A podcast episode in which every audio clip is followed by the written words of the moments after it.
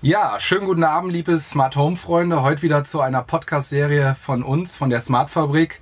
Da unser lieber Marketing-Kollege schon im wohlverdienten Urlaub ist, werden wir das heute zu zweit machen. Neben mir der Kollege Sebastian Gemlich und ich, Sebastian Strickling, die beiden Gründer und Geschäftsführer der Smart Fabrik. Und wir werden heute mal über das Thema Smart Home im Allgemeinen sprechen. Wir wollen heute mal zu den Themen, wo wird Smart Home überall eingesetzt, sprechen. Wir wollen mal darüber sprechen, ähm, welche Use Cases es gibt. Das ist auch immer so eine zentrale Frage, die uns unsere Kunden stellen. Wofür brauche ich eigentlich Smart Home? Wo fängt es an, sinnvoll zu sein? Und was ist die Rubrik Spielerei? Ähm, wie steuert man sein Smart Home? Das ist ein weiteres Thema, was wir heute ansprechen wollen. Neben Sprachsteuerung, App-Steuerung, was ist wirklich sinnvoll? Und wir wollen natürlich auch mal so eine Aussicht geben, wie wir glauben, wie sich das ganze Thema so in den nächsten Jahren weiterentwickeln wird und was noch so an Themen dazukommt. Ja, ich würde sagen, Basti. Genau. Also, hallo auch an der Stelle von mir. ähm, wenn wir von Smart Home sprechen, dann haben wir immer zwei Use Cases vor Augen. Einmal ähm, Smart Home im gewerblichen Bereich und Smart Home ähm, im privaten Bereich. Ähm, das sind natürlich zwei komplett verschiedene Ansätze. Meistens ist es ja so, im privaten Bereich bin ich eher komfortgesteuert und ähm, weniger auf dem Thema Energiesparen, zumindest ist bei uns, bei unseren Kunden so. Im Gewerblichen ist das komplett anders. Da geht's eher ja sehr viel um, um Energieeffizienten, was, wie kann man äh, Heizkosten, Kühlkosten minimieren. Ja, und deswegen wollen wir mal ganz kurz anfangen, über das äh, Gewerbliche zu sprechen. Für uns sind ähm, gewerbliche Smart Home Projekte beziehungsweise gewerbliche Smart Office Projekte ähm, ja eher im Bereich der zum Beispiel große Lagerhallen ähm, oder auch in Bürogebäuden. Ja, und ähm, was kann man da machen, Sebastian? Was sind so die, die Ansätze in einem, in einem Smart Office? Ja, also wie du eben schon richtig gesagt hast, ist das ja im Smart Office Bereich komplett konträr zum, zum Bereich Wohnen, ähm, weil wir hier ganz andere Use Cases haben, die für die Kunden äh, an der Stelle interessant sind. Ähm, also ein klassisches Beispiel, was im Bereich Smart Office immer wieder angesprochen wird, ist natürlich das Thema Zutrittskontrolle. Das fängt natürlich an, wenn die Mitarbeiter morgens zur Arbeit fahren, wie können sie das Bürogebäude betreten und wie kann natürlich sichergestellt werden, dass die richtige Person auch nur den richtigen Raum betreten kann. Ne? Neben den Mitarbeitern betrifft das natürlich auch die Gäste, das ist auch ein ganz, ganz wichtiges Thema. Ähm, darüber hinaus haben wir auch immer wieder das Thema smarter Empfang beziehungsweise digitaler Pförtner. Ähm, ich weiß nicht, hast du davon schon mal was gehört, Sebastian, oder soll ich da kurz noch mal ein bisschen was zu erzählen? Ja, das Thema? Also ich, das Thema ist jetzt, äh, glaube ich, noch nicht so publik. Also vielleicht erzählen wir da ein bisschen was zu. Vielleicht noch ein Punkt, ähm, gerade bei, bei smarten Zutrittskontrollen ist ja nicht so wie im Smart Home so, ich, ich programmiere einmal was, was dann dauerhaft besteht, sondern ist ja auch ganz wichtig der Punkt, dass ich das äh, anwenderfreundlich ähm, verschiedene Rechtestufen geben kann. Vollkommen ja. richtig, weil ähm, das ist natürlich auch immer etwas, was die Kunden sagen. Sie wollen natürlich nicht, wenn ein Mitarbeiter die Firma verlässt oder neuer dazu kommt, dass man uns immer beauftragen muss, jetzt ein neues Zutritt, einen neuen Chip zu programmieren, sondern die Herausforderung an der Stelle ist natürlich, dass das irgendein Hauptadmin mal eben selber machen kann, einen Chip aktivieren bzw. deaktivieren. Ne? Also genau. ein sehr, sehr wichtiger und richtiger Punkt. Genau. Und wenn das Ganze dann äh, natürlich noch äh, ohne den Pförtner ähm, am Eingang passieren soll, dass quasi sehr viel automatisiert passiert, so, also Thema Personalkosten reduzieren. Ne? Also bei großen äh, Firmen hat man ja häufig eine Empfangsdame, wenn man dann irgendwo hin will, wird eine, wird eine Besucherkarte ausgestellt. Ähm, ja, und wir hatten äh, letztens ein Projekt, ähm, wo wir ja den Auftrag hatten, zu schauen, was da möglich ist. Und da hatten wir sehr, sehr interessanten Kontakt zu einer Firma, die solche smarten Pförtnersysteme zur Verfügung stellt. Da gibt es mittlerweile sehr viele Ansätze. Ähm, ja, du hast die Gespräche geführt. Genau, also das ist eigentlich sehr abgefahren. Es gibt von einfach einer digitalen Oberfläche, wo man in Anführungszeichen einfach nur eine intelligente Klingelanlage hat, bis hin zu, es wird ein Besucherausweis gedruckt, der einem auch nur den Zugang legitimiert zu dem Büro, wo man hin soll und einem sogar noch den Weg entsprechend anzeigt. Also das Spektrum ist da sehr breit. Aber theoretisch äh, ist der Markt schon so weit, dass es fertige Produkte gibt, die dir quasi komplett den, die Empfangsdame in dem Fall sozusagen ersetzen würden und dir das komplett abwickeln können. Man muss vielleicht dazu noch sagen, das ist natürlich jetzt nicht Kernthema Smart Office, sondern es ist natürlich auch sehr, sehr verwurzelt mit der IT-Welt, weil ich habe eine, eine Rechtevergabe, ich habe irgendwelche Softwaren, die das Ganze nachher steuern. Also das ist schon, sage ich mal, ein sehr, sehr komplexes Compound-Produkt aus, aus Smart Home und IT-Lösungen an der Stelle. Also das ist so die maximale Ausbaustufe, die man im Smart Office Absolut. Also das war schon ein sehr vollumfängliches Konzept, was wir da entwickelt hatten. Ähm, also wir hatten jetzt schon mal über Zutritt-Kontrollsystem gesprochen, wir hatten über digitalen Empfang gesprochen. Ähm, was natürlich auch immer wieder ein Thema ist, ist intelligente Meeting-Raumbuchungssysteme, weil man ja immer weniger diese großen Flächen einfach da rumstehen haben möchte, sondern möchte sie effizient nutzen, sei es zum Meeting, zum Mieten oder auch zum Arbeiten. Gerade bei so Shared Office Konzepten, ja, wenn ich im Endeffekt Meetingräume habe, die, die auf die mehrere kleinere Firmen zugreifen können, ist genau. natürlich wichtig, dass es da eine vernünftige, intelligente Buchungslösung gibt, damit jeder ja seine Timeslots vernünftig wahrnehmen kann. Ne? Genau. Und da gibt's heutzutage auch tolle Systeme, die man über Outlook einbinden kann, die man über das App bedienen kann, sodass man spontan mal eben gucken kann, welche Räume frei sind, die entsprechend buchen kann und auch wieder canceln kann. Ähm, das war natürlich ein weiteres Konzept. Ja. Ähm, eine interessante Anfrage, die ich auch immer wieder bekomme aus diesem Bereich, ist das Thema smarte Paketbox. Ähm, es hat sich zumindest vor Corona so ein bisschen etabliert, dass viele Mitarbeiter sich die Pakete inzwischen auch in die Firma liefern lassen. Ja. Und das hat natürlich dazu geführt, dass dann irgendwo ein riesiger Wildwuchs entstanden ist und vorne beim Pförtner tausende Pakete rumlagen und keiner mehr wusste, wo die hingehören. Und deswegen äh, gibt es da inzwischen natürlich auch tolle Lösungen. Da haben wir beispielsweise eine Paketbox von der Firma Renz angeboten, die auch eine vollautomatische Lösung anbietet, dass jedes Unternehmen, was in diesem Gebäude ansässig ist, ein paar Boxen zugewiesen hat. Und sobald ein, ein Paketzustelldienst da sein Paket abgelegt hat, man eine entsprechende Benachrichtigung per WhatsApp oder per SMS entsprechend bekommt. Also da gibt es heutzutage auch schon wahnsinnig coole Möglichkeiten. Und ähm, von daher sind das so die, die Kernanforderungen, die wir natürlich immer bekommen haben. Begleitthemen im Bereich Smart Office sind natürlich auch immer das Thema Beleuchtung. Das ist auch vollkommen klar. Genauso wie zu Hause im Bereich Wohnen will man natürlich auch im Büro ein vernünftiges Beleuchtungskonzept haben. Anders als jetzt im, im privaten Sektor geht es hier natürlich nicht um schöne, entspannte Lichtszenen, sondern da geht es wirklich darum, dass man den entsprechenden Luxwert hat, dass man immer auf Tageslichtniveau eine gewisse Helligkeit hat in den Räumen. Und darüber hinaus ist natürlich auch, wie du eben schon sagtest, das Thema intelligentes Energiemanagement ein wichtiges Thema. Also warum sollen jetzt Räume, äh, die nicht genutzt werden, ständig auf 20 Grad äh, gewärmt gewärmt werden oder im Winter oder im Sommer gekühlt werden. Ähm, und natürlich äh, ein weiteres Thema, was auch immer wieder dazu kommt, ist das Thema Beschattung, weil wir haben natürlich gerade mit der Sonneneinstrahlung das Thema, dass dann auch an der Stelle die Jalousien entsprechend runterfahren sollen, wobei wir da auch immer darauf angesprochen werden, dass es bitte nicht so sein soll, dass dann im Sekundentakt die Jalousien rauf und runter fahren, wie man das häufig aus irgendwelchen Bürokomplexen kennt, sondern schon mit einer gewissen Intelligenz dahinter, dass jetzt nicht bei jeder Gewitterwolke äh, entsprechend sofort das Rollo wieder rauffährt und nach der ersten Sonneneinstrahlung das wieder entsprechend runterfährt. Genau, das ist ja auch recht mal grundlegend geregelt der so einer Arbeitsstättenrichtlinie. Also das sind auch mal so Heranforderungen, die, die bei solchen Projekten eine große Rolle spielen, was du eben meintest, dass die Helligkeit komplett äh, geregelt ist, dass ich keine riesen Lichtveränderungen habe, blendfreier Bildschirm, ja, da gibt es dann verschiedene Leuchten, die auch blendfrei sind, die müssen natürlich geregelt werden. Ja, und sowas kann man super über Einzelraumregelung machen. Das Schöne ist bei so großen Office-Konzepten, dass man meistens den Raum geschlossen für sich betrachten kann. Ja, das heißt, man hat irgendwie 20 äh, Teilbüros oder kleine Büroeinheiten auf einer Ebene, die autark funktionieren. So, und da habe ich dann eine autarke ähm, Lichtregelung. Das heißt, ein Büro, was zum Beispiel jetzt auf einer, auf einer Nordseite Nordseite liegt, hat natürlich eine ganz andere ähm, ja, Lichtverhältnisse als eins auf der Südseite. So, und diese Parzellen im Endeffekt kann ich, kann ich getrennt voneinander schalten ne? und kann natürlich dann auch äh, Energie sparen, indem ich sage, wenn in diesem Büro sich jetzt keiner befindet, ja, dann ist das Licht an der Stelle aus und die Klimaanlage wird auf ein normales Niveau heruntergeregelt, da ich da nicht unnötig Energie verschenke. Ne, das, das sind eigentlich so, so die Kernfaktoren ähm, vom Smart Home. Da spielt, wie wir eben schon sagten, Luxus weniger die Rolle, sondern im Endeffekt einfach diese Basics. Ich gehe in ein Büro rein, Licht geht automatisch an, wird auf, äh, auf die Helligkeit geregelt, Temperatur wird angepasst. Ja, und ich kann natürlich dann von außen steuernd einwirken, wie zum Beispiel, wenn ich genau weiß, die Alarmanlage geht um 22 Uhr an, dann werden alle Lichter ausgeschaltet, die bis dato noch eventuell manuell an waren. Und ähm, ja, die, der Kühlstrom beziehungsweise dann im, äh, im Winter die Wärmeregulierung wird runtergefahren, dass ich da dann auch keine unnötige Energie vergeude man sieht es ja sehr häufig, wenn man durch Großstädte fährt. Also klassisches Beispiel war mein ehemaliger Arbeitgeber, der Längstes Tower in Köln, der war am Anfang komplett beleuchtet nachts. Und da haben sich die Leute gefragt, ja, warum? Ne? Da ja. gibt's jetzt zur Weihnachtszeit natürlich auch ein paar nette Ideen, dass man das so im Weihnachtsbaum-Modus entsprechend macht, im genau. Tannenbaum. Ähm, aber vom Prinzip her ist das äh, energietechnisch gesehen natürlich schwachsinnig, vollkommen klar. Genau, also diese Punkte sind bei, bei so einem Smart Office-Konzept äh, ja, sehr interessant. Vielleicht noch ganz kurzen technischen äh, Aus, Ausflug an der Stelle.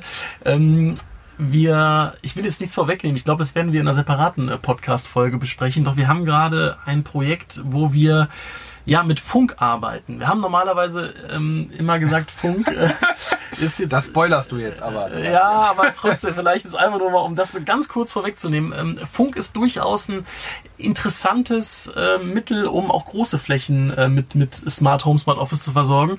Äh, und da gerade im KNX-Bereich ein sehr, sehr interessantes Thema. Ich wollte das jetzt nur ganz kurz anreißen. Also, ja, da also vollkommen richtig an dieser Stelle zu erwähnen. Der Hintergrund ist einfach, dass gerade bei gewerblichen Objekten es natürlich hau hauptsächlich oder in, in sehr vielen Fällen Kapitalanlagen sind und da natürlich der Anreiz in solche Themen wie Smart Office zu investieren ein ganz anderer ist als im privaten Sektor und wir dann natürlich immer wieder an den Punkt kommen, dass solche Vorhaben häufig an den Kosten scheitern. Genau, also ein Thema ROI, das muss sich Genau, das muss sich rechnen, das ist für uns auch vollkommen verständlich, wenn da Investoren sind und die sagen, hör mal, wir Jungs, wir kriegen das auch ohne jegliches Smart Office vermarktet, haben wir da vollkommenes Verständnis für, dass da vielleicht noch nicht die Zeit in dem Umfang gekommen ist wie im Privatsektor, aber wir sind auch der Überzeugung, dass durch neue Technologien wir immer mehr an den Punkt kommen, dass wir auch über Alternativen nachdenken können. Stichwort Funk, das ist das, was der Sebastian eben angesprochen hat.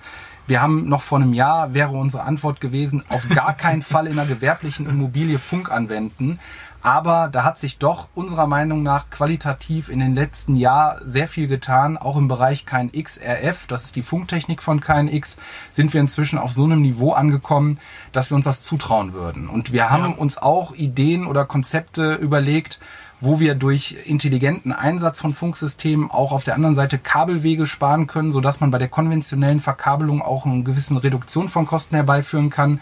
Aber wir wollen da jetzt gar nicht zu viel vorne wegnehmen, aber wir wollten an dieser Stelle, glaube ich, einfach mal betonen, äh, uns ist bewusst, dass Kosten bei gewerblichen Objekten immer ein Thema ist und wir haben es verstanden und wir arbeiten daran, hierfür auch Lösungen zu entwickeln, dass sich das auch von der finanziellen Seite lohnt. So viel sei schon mal vorne weggenommen. Genau, was bei gewerblichen Immobilien, glaube ich, anders als äh, im Smart Home noch ist, es ist natürlich sehr, sehr viel Individuelles. Man hat zwar Büros, die immer den gleichen Aufbau haben, aber so ein gewerbliches Objekt, wie zum Beispiel jetzt digitaler Fördner, Zutrittskontrolle, das wird meistens Hand in Hand mit vorhandenen IT-Systemen gehen. So, das heißt, wir, wir haben das jetzt alles ein bisschen pauschaler gehalten an der Stelle, weil es einfach ja wenig, ähm, wenig Vorlagen gibt, die man jetzt auf jedes Gebäude pressen kann. Von daher, ja, wenn man sowas macht, das ist natürlich dann auch sehr viel Einzelengineering an der Stelle. Man muss sehr viel Zeit reinstecken.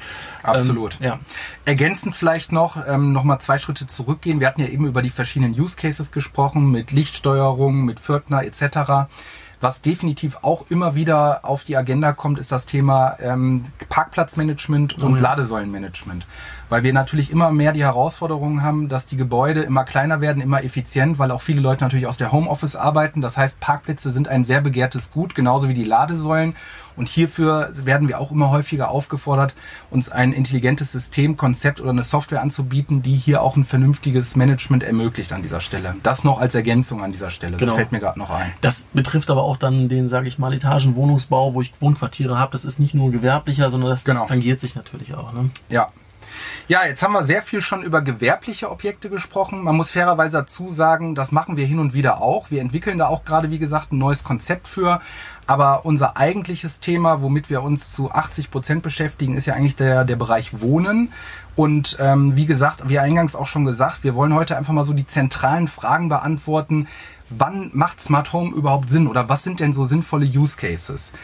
Basti, du hast jetzt auch so häufig mit unseren Kunden zu tun und du äh, hast mit den Kunden natürlich auch noch an einem Zeitpunkt zu tun, wo ich schon längst äh, kaufmännisch mich verabschiedet habe und ihr so mitten in der Umsetzung seid. Was sind denn so die Themen, wo du sagst, ähm, die, die tauchen so am häufigsten eigentlich auf? Und das sind auch die Use Cases, die du persönlich am, am sinnvollsten erachtest. Also der absolute Standard bei einem privaten Smart Home ist eine intelligente Lichtsteuerung. Ja, ob das jetzt äh, schaltbare, dimmbare Lichter sind, ganze Lichtszenen, das ist so, ich sag mal, der Klassiker. Zweithäufigster Punkt ist äh, intelligente Rollladen, Jalousiensteuerung, ja, also Beschattungssteuerung. Ähm, Heizungssteuerung ist ein, ist ein Thema, was. Da habe ich direkt eine Frage. Ja. Und zwar, ich äh, habe damals mal so von dir, von dir gelernt, so als wir angefangen haben, hier so vor zwei, drei Jahren, dass wir eigentlich sagen, so bei einer Fußbodenheizung lohnt sich das eigentlich nicht so wirklich, weil man ja eine gewisse Trägheit hat. Da, wo noch Heizkörper eingesetzt haben, macht das durchaus Sinn. Wie ist deine Meinung jetzt so nach zwei Jahren Tätigkeiten hier bei der Smartfabrik? Lohnt sich das, das ganze Thema einzubinden bei einer Fußbodenheizung oder eher nicht? Ganz klar, ja. Nein, also boah, wir haben da so viele Diskussionen geführt mit, mit verschiedenen Architekten, Bauträgern, äh, Bausachverständigen, 100 Meinungen gehört. Ähm, ich glaube, es ist im Einzelfall zu betrachten, weil es ist, oder fangen wir so an, wenn man Wärmepumpe benutzt, ja, du hast eine Wärmepumpe im Haus mit einer Niedrigenergietemperatur Vorlauf, ja, dann, dann hast du, ich sag mal, die Möglichkeit, deinen Raum, wenn du noch eine, eine Lüftungsanlage dazu hast, eigentlich sehr konstant zu regeln. Ja, aber wenn ich jetzt sage, ich will in dem einen Raum 25 Grad haben, in dem anderen 18, dann klappt das nicht. Weil allein schon die Lüftungsanlage wälzt dir diese unterschiedlich warme Temperatur einfach um. Das funktioniert nicht. Deswegen das Delta T, was ich bei einer, bei einer äh, Fußbodenheizung erreichen kann, in der Lüftungsanlage, ist sehr marginal. Das heißt, bei den meisten ist es so, die wollen diese Regelung haben, eine Einzelraumregelung, mhm. weil ich muss einfach ein Thermostat haben, um ja quasi auch dann diese Stellorgane irgendwo zu bedienen. Die meisten wollen es aber einfach sehen, um Temperaturverläufe darzustellen. Ja, also heißt, sprich Visualisierung. Oder das Gefühl haben, zumindest einen Eingriff zu haben.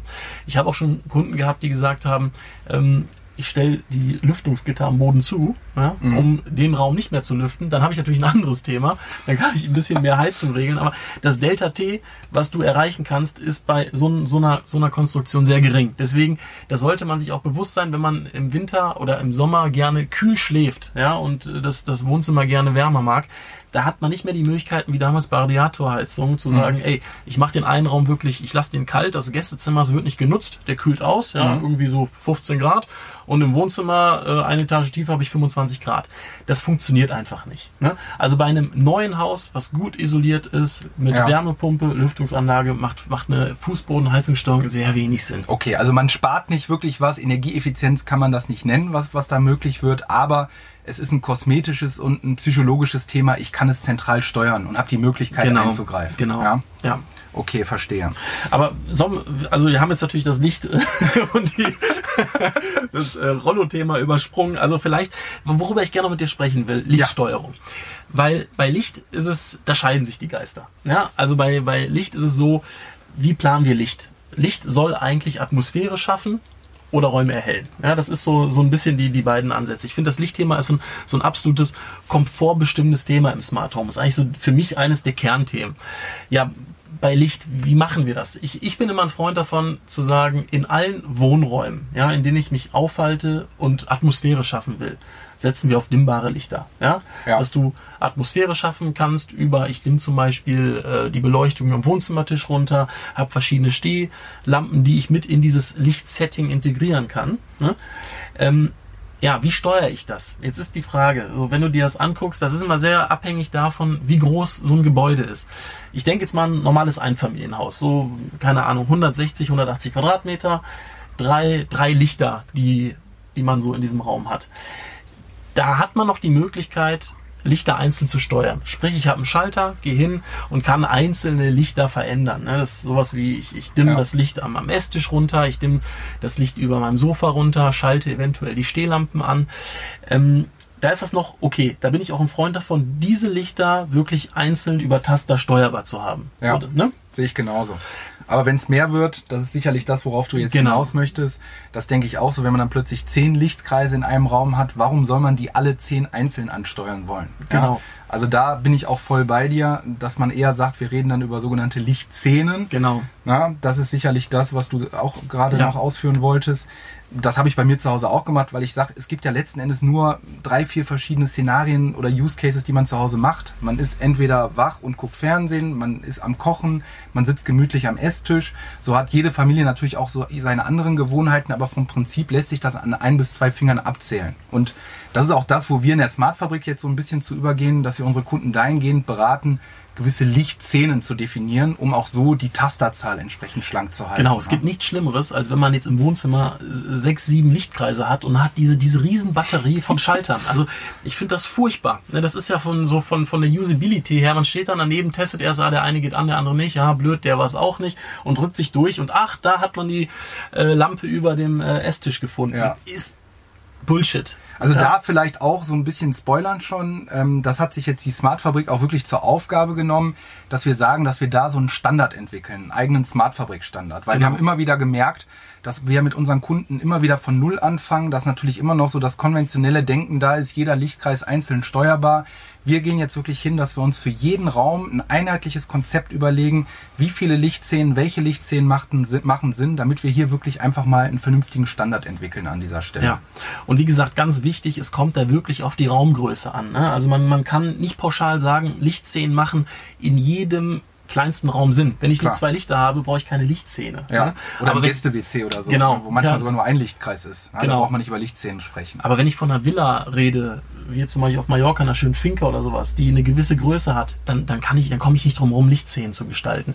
Wie gesagt, da sind wir jetzt äh, durch die vergangenen Projekte, die wir gemacht haben, ähm, Best Practice an der Stelle, ganz einfach, gucken wir, was Sinn macht und entwickeln da einen Standard. Ja, ich glaube aber, da sind wir jetzt gerade noch sehr, sehr in der Entwicklungsphase. Ne? So Ja, wir sind ja froh, dass wir jetzt endlich einen Studenten bei uns auch haben. Den werden wir auch irgendwann mal den nächsten Podcast-Folgen sicherlich mal vorstellen.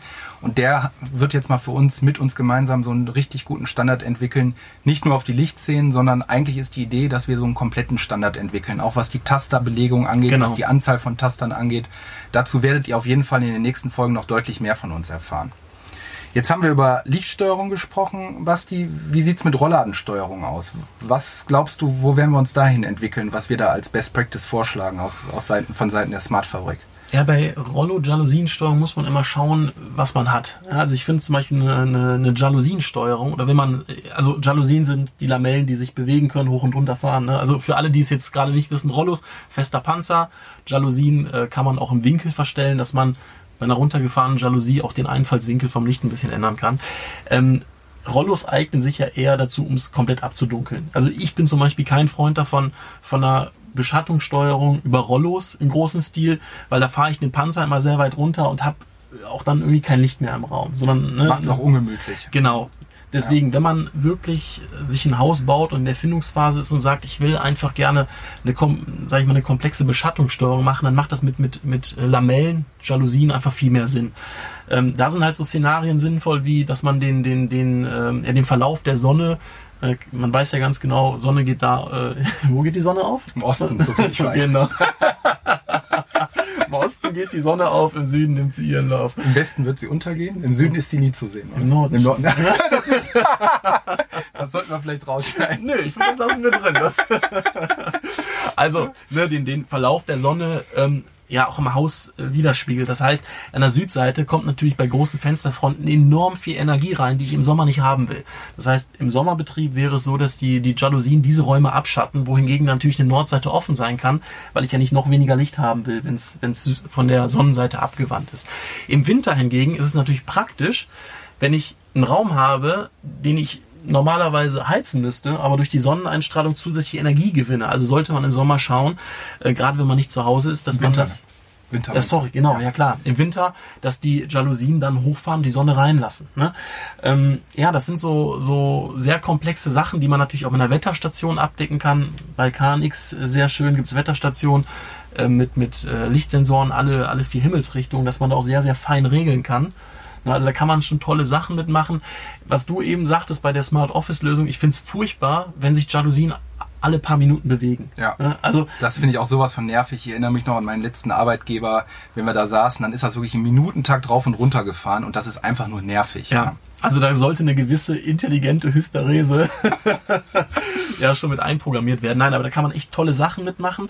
Ähm, natürlich sind so Sachen Standard wie Aussperrschutz, ja. Das heißt, ihr habt eine Terrassentür offen, das Ding darf da nicht runterfahren. Klar. Ne? Ein Windwächter ist auch eigentlich Standard. Das heißt, der Hersteller gibt vor, bei, bei wie viel kmh Windgeschwindigkeit so ein Ding kaputt geht, sollte natürlich dann bei, gerade bei Jalousien, die auch teuer sind, sollten die hochfahren. Wobei ich ja jetzt von unserem gemeinsamen Freund, der Fensterbauer ist, gelernt habe, dass genau die Jalousien immer das Problem ist. Die meisten Leute denken, wie du eben sagtest, man müsste sie runterfahren bei großen Windstärken. Das ist aber genau das Falsche, weil die Jalousien viel instabiler sind als die Fenster. Das heißt, Jalousien gehen eher kaputt als Fenster. Das heißt, bei großen Windstärken eher alles hochfahren. Rollos.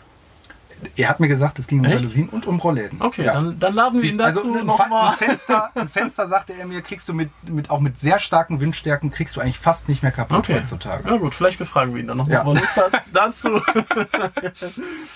Ja, Ja. also ich sag mal, bei so einem typischen Niederrheinwetter, wo es recht grau ist draußen, da ist es eigentlich so der Use Case, du fährst die morgens hoch und abends runter. Ja. Wir haben natürlich gerade im Sommer ne, oder wenn die Sonne grundsätzlich scheint, auch eine gewisse Intelligenz dahinter, dass entsprechend im Sommer abgedunkelt wird und im Winter die Sonne sogar bewusst reingelassen wird, um entsprechend aufzuwärmen. Und wir haben so ein paar grundsätzliche Sachen, die wir wettertechnisch berücksichtigen müssten bei Sturm etc., was programmiertechnisch aber gar kein Thema ist. Ich denke, das ist so das Wesentliche Genau. zum Thema Rollladen bzw. Jalousiensteuerung. Ein Punkt, der die Rollladensteuerung auch sehr tangiert, ist natürlich Thema Alarmsicherheit. Ja, das heißt, was wir schon häufiger realisiert haben, ist, wenn die Alarmanlage scharf ist, ja, dass wir dann durch einen Bewegungsmelder, der außen eine Bewegung erkennt, schon mal als Barriere die Rollos runterfahren, wenn sie noch nicht runtergefahren sind. Ne? Ja. Das sind so Themen, die kann man, da kann man so, einen, so einen Hüllschutz natürlich noch äh, mit in das System integrieren. Ne? Absolut. Ja, und ich denke mal, ein weiteres Thema, nachdem wir jetzt über Lichtsteuerung, Rollladensteuerung und Heizungssteuerung gesprochen haben, ist das Thema intelligente Klingelanlage. Das ist, denke ich mal, auch ein Thema, was in den letzten Jahren ordentlich an Fahrt gewonnen hat. Wir haben natürlich hier zum einen die Möglichkeit, egal wo man gerade ist, den Gast entsprechend zu empfangen, mit ihm zu kommunizieren, ihn zu sehen und natürlich auch durch äh, automatische Türschlösser im Zweifel ihn sogar reinzulassen, wenn das gewünscht ist oder aber, Sebastian, du kannst das bestätigen, wir haben natürlich auch schon interessante Use Cases gehabt, wo gerade der Paketdienst, der ja immer häufiger mhm. kommt in der heutigen Zeit, mal eben die Garage geöffnet werden kann, dass er das Paket entsprechend dort ablegen kann. Ja. Das sind so Use Cases, die mir jetzt spontan einfallen. Was sind so Sachen, die dir noch entsprechend aus unseren Kundenprojekten zu dem Thema smarte Klingelanlage einfallen? Also was sehr, sehr häufig ähm, ja, was sehr häufig thematisiert ist, wird tatsächlich äh, Paketboote, weil die kommen halt immer dann, wenn ich nicht da bin. Ja. Ich meine, dass das nutzt äh, unser Mitarbeiter Niklas ja auch sehr regelmäßig. Er sagt, ja, Jungs, ne, legt das da und dort ab. und äh, ja, wir haben es sehr häufig, wenn man, gerade wenn man irgendwie Tore hat, die man noch zusätzlich öffnen kann, hat man eine Klingelanlage am Tor. Man sieht äh, den Gast beziehungsweise den Booten, will natürlich keine keinen ja, Zutritt zur, zur, zur Wohnimmobilie verschaffen, macht das Tor auf, lässt ihn rein, sagt, leg's bitte in die Ecke und das Paket hat man empfangen, obwohl man nicht da ist. Ja. Ne? Klassiker ist, Kinder haben den Schlüssel verloren. Ne, das Lass mich mal eben rein. Lass ne? mich mal eben rein, genau. Der Schwiegermutter steht vor der Tür. Also eine smarte Klingel ist insoweit praktisch auch ich sag mal, ich bin gerade unter der Dusche, ja, mein, mein Handy liegt in der Nähe vom Waschbecken, es klingelt, ich gucke ganz kurz äh, da wer, oder guck kurz aufs Handy, wer vor der Tür steht, kann diejenige Person fünf Minuten vertrösten oder sagt, ey, sorry, ne? Äh, Absolut. Was auch noch ein ganz, ganz wichtiges Thema in dem Zusammenhang ist, ich denke mal, das ist aber grundsätzlich auf Smart Home zu äh, reproduzieren, ist das ganze Thema altersgerechtes Wohnen oh, ja. oder auch grundsätzlich für die Zielgruppe, ich sag mal 70 plus. Weil wir haben natürlich hier die Möglichkeit, dass egal wo man im Haus ist, dass man mit demjenigen, der vor der Tür steht, in Kommunikation treten kann und dass man entsprechend die Tür öffnen kann. Und das ermöglicht natürlich Leuten, die etwas älter und gebrechlicher sind, dass die viel länger zu Hause vollkommen autark hantieren können und auch ihren Besuch entsprechend empfangen können. Das gilt natürlich auch für Lichtsteuerung, für alle anderen Themen, aber hier insbesondere. Da wird nämlich unserer Meinung nach dieses Thema noch viel zu wenig angewendet und hätte unserer Meinung nach zumindest auch einen erheblichen Mehrwert für diese Generation. Ja, ich glaube, dass warum ja, der Hemmschuh daran ist, dass viele denken, die Systeme seien zu komplex. Ne? Also ja, wir können hier natürlich jetzt nicht mit kleinen Apps arbeiten, wo man wirklich in der Mikroansicht das Ganze äh, betrachten muss und bedienen muss, sondern es muss wirklich einfach und trivial bedienbar sein. Aber das ist ja möglich. Ja. Das ist ja letzten Endes nur eine Programmiersache oder eine, eine Visualisierungsfrage an der Stelle. Ne? Ich glaube, warum Smart Home gerade in solchen Bereichen nicht den Anklang findet, ist, weil es meistens overengineert ist. Man, ja. man versucht alles zu machen, was möglich ist, nur weil es möglich ist, ja. um den Willen der Automatisierung, ja. Also ich meine, ich finde es witzig, dass das aus meinem Mund kommt. Ja, das hast du vor zwei Jahren dann auch noch etwas anders gesehen, aber äh, das ist dann vielleicht auch so ein bisschen meine Handschrift hier in dem Laden weil ich dann auch immer gesagt habe, keep it simple und äh, man ein Smart Home, was stundenlang erklärt werden muss und was nicht intuitiv ist, ist kein Erfolgskonzept aus unserer Sicht und das versuchen wir natürlich bei allen Projekten bestmöglich einzusetzen. Natürlich ja. haben wir auch Kunden, die uns da darauf misshandeln, dass wir wirklich diese 30 Sechser Taster irgendwo haben, wo kein Mensch weiß, wie die zu bedienen sind, aber vom Prinzip sollte der Ansatz sein, dass es einfach und intuitiv ja. an dieser Stelle ist. Vielleicht ja? eine kleine Anekdote an dieser Stelle. Weißt du was, die die meist gefeiertste Smart Home Lösung ist, die wir jemals äh, in, das Volk gebracht haben. Jetzt bin ich gespannt. Ja, Keine Ahnung. Das ist der, der, der Türkontakt vom Abstellraum, dass Ach. das Licht automatisch angeht. Das ist also eigentlich eine Banalität, Banalität aus technischer Sicht. Genau, ne? aus technischer Sicht total simpel, aber es ist einfach so einfach. Ich mache die Tür ja. auf, Licht geht an, ich mache die Tür zu. Eine Speisekammer ist ja. immer zu, eine Abstellkammer. Also das haben wir, das haben wir so viele, so viele unserer Kunden bestätigt. Das ist wirklich einer so eine coole Sache obwohl ja. es so banal ist. Aber da, ich glaube, das zeichnet ein gutes Smart Home aus. Ja, dass, dass es so diese einfachen Sachen sind, die das Leben genau. wirklich einfacher machen. Was hatte Niklas jetzt noch bei dem Kunden eingesetzt, was wir auch so super fanden, dass wenn man abends auch mal aufs Klo muss oder so und man steigt aus dem Bett raus, dass sofort ein Bewegungsmelder unterm Bett erkennt, pass auf, hier steht einer auf ja. und so eine indirekte Beleuchtung angeht. So dass jetzt nicht der andere, der im Bett liegt, wach wird, aber dass man so ein indirektes Licht hat, was einem den Weg zum Klo sozusagen zeigt. Und genau. das finde ich auch super praktisch und auch wieder ein absoluter Mehrwert an dieser Stelle. Genau Genau, an der Stelle muss man dazu sagen, Niklas baut gerade selber komplett um, setzt komplett auf KNX. Und ich fand die Idee mit den, mit den Bewegungsmeldern, wo ich mir zuerst dachte, Niki, was machst du da? Ne? Der, also die Idee mega cool. Er hat äh, Bewegungsmelder in den Fluren in Bodenhöhe gesetzt so dass man definitiv ähm, ja eine Bewegung feststellt, wenn man wie gesagt aus dem Bett aussteigt, wenn man eben äh, durch die Tür oder durch den Flur geht, dass die Lichter gedimmt angehen. So und das sind natürlich diese Räume vom vom Bett aus gesehen, der Flur bis ins ins Bad oder ins WC, wo man nicht mit der vollen Helligkeit nachts begrüßt Klar. werden will, ja. sondern da gibt's halt ein Szenario, wo das Licht dann in dem, ja, in dem Fall gedimmt angeht. Ja? Das heißt, ich werde nicht komplett aus dem Schlaf gerissen, also das sind halt so einfache Sachen, die sind dann mit einer, mit einer Zeitfunktion hinterlegt oder einem Helligkeitssensor draußen. Das System weiß automatisch, es ist Nacht, ich gehe raus, das Licht geht nicht komplett an. Ne? Ja, absolut. Also jetzt haben wir gesprochen über Licht, wir haben über Rollo, über Heizung und Klingelanlage gesprochen. Jetzt würde ich sagen, dass das einzige Thema, was eigentlich fast immer noch dazu gebucht wird, ist das ganze Thema Sicherheit. Ja, weil da doch auch immer, wir haben ja über den Woman Acceptance Faktor schon viel gesprochen, also auch die Frauen der Schöpfung müssen dem Thema Smart Home natürlich offen gegenüber sein, damit man es in seinem Bauvorhaben umgesetzt bekommt. An der Stelle Und noch ganz kurz, wir freuen uns über jede Frau, die mit uns, uns an. Ja. Nein, das ist, also es ist, es ist schon fast, äh, ja. Ja, also ich habe seit, seit wir das hier machen, seit nun über zwei Jahren, ich glaube, ich habe dreimal mit einer Frau äh, das ja. Erstgespräch geführt. Und ich glaube, du hast auch das technische Gespräch mit wie vielen Frauen geführt? Ah, ich kann mich an zwei erinnern. Äh, schönen Gruß an die Doreen an der Stelle, falls sie zuhört. Ja. Aber sehr wenige. Also das Thema ist, wie gesagt, wir wollen es aus der Technikecke rausziehen. Wir wollen viel mehr darüber sprechen, was alles möglich ist und gar nicht auf diese Technikschiene gehen. Ja. Weil das macht ein Smart Home aus und das kann die Frau genauso gut wie der Mann an. Ja klar. Und die Technik, die wollen wir an der Stelle ja übernehmen und ihr sollt es da draußen genießen und nutzen an der Stelle. Ja. Und wie gesagt, das Thema Sicherheit ist ein Thema, was wir häufig, äh, sehr, sehr häufig von den Frauen immer wieder hören, dass ihnen das sehr wichtig ist. Da gibt's ja verschiedene Ansätze, wie man das Ganze umsetzen kann. Grundsätzlich, Basti, da kannst du vielleicht gleich nochmal ein bisschen was zu sagen. Es gibt ja einmal zertifizierte Alarmsysteme und nicht äh, zertifizierte Alarmsysteme. Ja.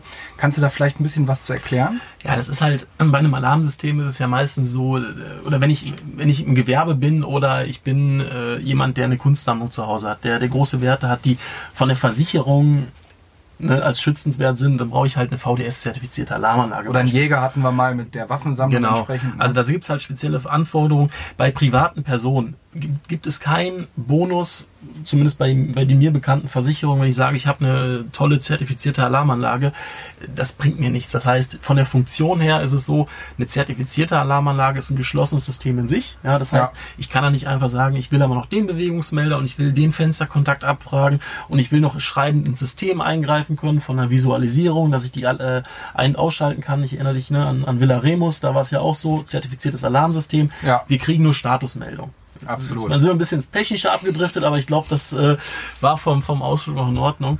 Nein, also das ist der Unterschied. Und bei einem, bei einem bei einer Einbruchsmeldeanlage, die ich mit dem Smart Home realisieren kann, habe ich den gleichen Funktionsumfang, sogar eventuell höher, habe den aber durch mein Smart Home, was ich sowieso schon habe, beispielsweise Fensterkontakte. Fensterkontakte nutze ich, um die Klimaanlage abzuschalten, die Heizung zu steuern. Die kann ich aber natürlich auch nutzen, um im Zweifelsfall abzufragen, ob jemand einbricht. Klar. Den und ich könnte mir vorstellen, wenn man jetzt nicht das Zertifikat hat, dass es natürlich dann auch ein bisschen günstiger wird, ne? weil ich glaube, das Klar. ist das sogenannte VDE-Zertifikat, VDS. VDS-Zertifikat. Das muss, muss natürlich auch teuer bezahlt werden. Und an dieser Stelle werden auf diese entsprechenden Lizenzierungskosten wird verzichtet. Und daher ist, denke ich mal, ein Sicherheitskonzept im Bereich der Smart Home Lösung in Summe günstiger, als wenn man es jetzt isoliert sich anschaffen würde. Ne? Genau. Genau, das heißt auch diese ganzen Funktionen nutze ich mit. Das heißt, ich habe jetzt nicht wirklich dediziert ähm, ja. Glasbruchsensoren, äh, eine, ein äh, Bewegungsmelder im Raum, sondern nutze das komplette Smart Home mit wie jetzt Bewegungsmelder. Ich habe einen Bewegungsmelder im Haus für Lichtsteuerung. Wenn ich jetzt nicht im Haus bin, wird der gleichzeitig für die Alarmierung genutzt. Das heißt, okay. jemand bewegt sich, Alarmanlage löst aus. Ja. Ne? Das heißt, wenn der Fensterkontakt aus welchen Gründen oder auch immer oder der Türkontakt nicht ausgeschlagen hat, dann spätestens, wenn der Einbrecher drinnen ist, dann wird durch einen Bewegungsmelder gemeldet, hey, ist eine Bewegung, du bist aber gar nicht zu Hause Hause, das darf nicht sein.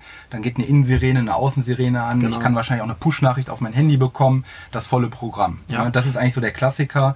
Und ich glaube, das Schöne ist, dass man natürlich hier dieses Konzept mit allen anderen Gewerken auch verheiraten kann. Es kann ja. zum Beispiel auch total sinnvoll sein, dass wenn ich einen Einbruch zu Hause habe, dass alle Lampen auf 100 Prozent angehen und mein gesamtes Haus erleuchtet ist und die Rollos hochfahren, damit es von mhm. draußen komplett einsehbar ist. Ich glaube, das ist ein ganz, ganz schöner Mehrwert von der Integration ins Smart Home System, dass man die anderen Gewerke dann auch entsprechend kombinieren kann an der Stelle. Genau, wir haben ja so ein, so ein dreistufiges Alarmsystem haben wir mal konzipiert. Sprich, ich habe Außenbewegungsmelder, die erste Schutzbarriere wird überwunden. Das heißt, jemand kommt in meinen Garten, da passiert schon mal was. Ja, das heißt. Rollos fahren beispielsweise runter, wie eben schon gesagt, Außenlichter gehen an. Ne? So, dann wäre die zweite Schutzbarriere das Fenster. Wenn das Fenster aufgebrochen wird durch die Fensterkontakte, dann geht die Alarmsirene los, Licht geht an und so kann ich das halt, ja, mein komplettes Smart Home nutzen, um mich auch abzusichern. Ja, ich glaube, ich hatte sogar mal einen Kunden, der wollte, dass, wenn eingebrochen wird, dass die Außenlampen an- und ausgehen im Wechsel. Dass es richtig so flackert, dass alle Nachbarn genau wissen, ey, das war bei Müller zu Hause. Ja. Hatten wir nicht auch noch den mit der, mit der automatischen äh, Reizgasanlage? Ja, also die Wünsche sind manchmal unermesslich, ne? ob wir es dann nachher umsetzen ja, Also es ist sehr viel möglich, aber. ja, also ich glaube, mit den Sachen, die wir jetzt gerade angesprochen haben, das sind so 95 Prozent der Anfragen, die wir tagtäglich bekommen. Jetzt gibt's aber, denke ich mal, noch ein, es gibt jetzt noch ein, zwei weitere Themen, die auch immer wieder mal so als Sonderwunsch dazukommen. Und das erste Sonderwunschthema, was ganz, ganz weit vorne steht, ist auf jeden Fall das Thema Gartenbewässerung. Ich meine, ich habe das jetzt selber diesen und letzten Sommer erlebt. Die Sommer werden immer trockener, immer wärmer. Man muss immer mehr gießen. Und es ist sowas von nervig, mit seinem Gartenschlauch da in jeden Winkel seines Gartens zu gehen und das jeden Abend irgendwie die 30, 40 Tage, die der Sommer ja inzwischen mindestens dauert.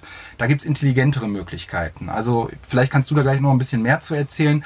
Aber ich habe das ja jetzt auch in unseren letzten Projekten mitbekommen, das Thema Feuchtigkeitsmessung. Da habt ihr, glaube ich, im letzten Podcast auch mit dem Niklas äh, genau. schon mal drüber gesprochen. Die rotesten Tomaten. Die rotesten Tomaten, die der äh, Kunde jemals gesehen hat. Also kann man entsprechend schon mit Feuchtigkeitssensoren und Wettervorhersagen kann man natürlich schon dafür sorgen, dass der Garten maximal intelligent überall gesteuert wird. An der Frage fragen uns, an der Stelle fragen uns die Kunden aber häufig, was genau kommt denn dann von euch? Also vielleicht sollten wir an der Stelle auch mal klären, wir sind jetzt nicht diejenigen, die da die Rohre im Garten verlegen und die dann auch ausmessen, dass jeder Winkel im Garten perfekt abgedeckt wird, sondern die Infrastruktur, so erkläre ich es zumindest immer unseren Kunden in den, in den Erstgesprächen, die muss vorhanden sein und wir können darauf basierend ansetzen. Ja. Das heißt, du, man kann sich quasi dieses Smart Gateway von Gardena jetzt beispielsweise, das kann man sich sparen. Das ist der Teil, der von uns an dieser Stelle kommt. Genau. Aber dass das Ganze entsprechend mit Schläuchen versorgt ist etc., da muss ich natürlich vorab einen Gartenlandschaftsbau drum kümmern, dass man die Infrastruktur schon mal hat. Genau, also der Garten ist eigentlich immer so dieses klassische, äh, klassische Thema, das kommt, wenn ich wirklich eingezogen bin und fertig bin. Weil der Garten ist meistens bei einem Neubau das letzte, äh, was fertiggestellt ist. Und ich weiß vorab teilweise auch gar nicht, wo Beete sind oder wo, wo Flächen sind, die bewässert werden. Welche technischen Voraussetzungen sollte man denn schaffen, damit man sich das, äh, diese Möglichkeit nicht ja. nimmt im Nachgang? Also wenn man baut und sich noch nicht im Klaren ist, wie der Garten aussieht, sollte man zumindest so viele ja, Steuerleitungen, Stromkabel, ne, das müsste man da gucken, welche, nach außen legen, wie man verschiedene Bewässerungszonen haben will. Mhm. Ja, das heißt, ich habe irgendwo ähm, eine Rasenfläche, die soll mit Magnetventil nachher im Schlauch, wo Wasser natürlich durchkommt, äh, angesteuert werden. Das heißt, dafür brauche ich ein Steuerorgan. Ich brauche habe ein Beet, das soll bewässert werden, dafür brauche ich ein Steuerorgan. Also man muss schon grob wissen, wie viele verschiedene Einheiten sollte ich da haben. Also genau. ich habe jetzt drei Rasenflächen, vier Beete. Das heißt, ich müsste da so sieben Einheiten entsprechend vorsehen. Genau. So man könnte sowas aber auch nachher extern, dass man den Schallschrank nicht im Haus, im Keller, im Hausanschlussraum hat, sondern ja. noch extern, dann wäre das nicht so das Problem. Aber es muss halt zumindest schon mal ein grob Konzept darüber existieren, was bewässert werden soll. Weil, jetzt kommt nämlich auch die Schnittstelle, die wir wie immer bei Smart Home haben, zum Garten- und Landschaftsbauer. Der muss natürlich auch dafür sorgen, dass die ganzen Rohrleitungen liegen. Das sind ja meistens Klar. diese, diese schwarzen Kunststoffrohrleitungen. Die müssen natürlich irgendwo hingezogen werden, um dann Rasensprenger, Tropfler oder was da auch alles gibt, irgendwo zu versorgen man sollte da halt wirklich schon vorher ungefähr wissen, wo die Reise hingehen soll, weil der Gartenlandschaftsbauer fragt nachher natürlich und baut was ein und wir müssen dann nachrüsten. So, und dann gibt's natürlich noch den Punkt, will ich Feuchtigkeit messen, will ich nicht messen. Das heißt, ich habe irgendwo eine Fläche, will ich jetzt auf gut dünken über eine gewisse Zeit einfach Wasser fließen lassen, ja, oder will ich gezielt bewässern? Thema Wassersparen das ist natürlich auch mal so, so ein ne, Punkt. Die Städte sagen, ey, verbraucht bitte im Sommer nicht so viel Wasser. Also bewässere ich auch nur gezielt an den Stellen, wo es nötig ist. Und da messe ich die Feuchtigkeit Ja, und bewässer dann halt auch nur so lange, wie bis der Boden nass ist. Und nicht, Klar. ne, ich kenne die ganzen in der Nachbarschaft, die dann irgendwie einen Rasensprenger da zehn Stunden draußen stehen lassen, haben vergessen Das abzustellen. sind die, die einen Brunnen haben. Ja? genau, das sind nämlich die, die Mein Nachbar zum Beispiel. Schöne Grüße. Ja. genau, an dieser Stelle. Den beneide ich immer. Es läuft die ganze Nacht durch und ich gucke immer, dass ich pünktlich wieder ausmache. Genau. ja, aber das ist äh, wirklich so ein, also ein super interessantes Thema, kann man sehr viel mitmachen.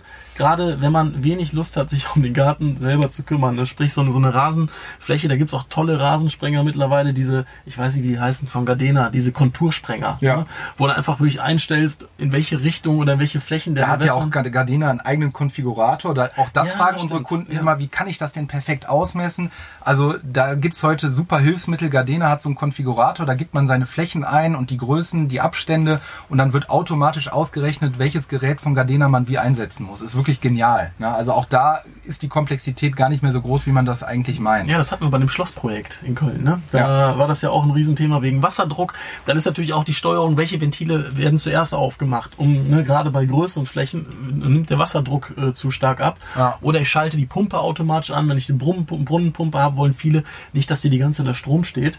Das heißt, die wird dann erst eingeschaltet, wenn ich wirklich die Bewässerung benötige. Ne? Also kann man tolle Sachen mitmachen. Also ein sehr umfangreiches Thema, was wie gesagt in den meisten Projekten nachgelagert kommt, aber gewisse Sachen sollte man direkt von vornherein mitplanen, damit man sich da die Chancen einfach nicht nimmt. Das kann man eigentlich so zusammenfassen, ist unsere Empfehlung an dieser Stelle. Genau. Wie ist eigentlich unsere Meinung, Basti, und da gucke ich dich explizit an, weil da haben wir auch in den ersten Jahren lange drüber diskutiert, zu dem ganzen Thema Multimedia und Heimkino. Das ist ja eigentlich so ein Thema, was ich sag mal so in den 80ern ein total großes Thema war, wo eigentlich jeder, der sich von und zu nannte, sowas zu Hause haben wollte. Äh, durch Möglichkeiten wie Sonos und so ist das ja so ein bisschen abgeschwächt, weil man ja eigentlich, ich sag mal, eine bessere Leistung mit weniger technischer Komplexität, Komplexität erreichen kann. Ja, das ist auch wieder die Frage, wie hoch ist der Anspruch. Also ich erinnere mich an unseren Control, Control 4 Kunden mit den riesen Verstärkeranlagen und eingebauten Wand- und Deckenlautsprechern. Da wir uns jetzt aber wirklich im Privatsektor, jetzt nicht im High-End-Sektor befinden, ist für mich das, das System Sonos in Verbindung mit einem Gira X1 Server zum Beispiel super genial. Ja, ich habe mittlerweile die Möglichkeit für schmales Geld, ne, ich meine, was kostet eine vernünftige Sonos-Box? Da, da bin ich in einem Preisrahmen, was sich irgendwo jeder, der ein Häuschen baut, noch irgendwo leisten kann.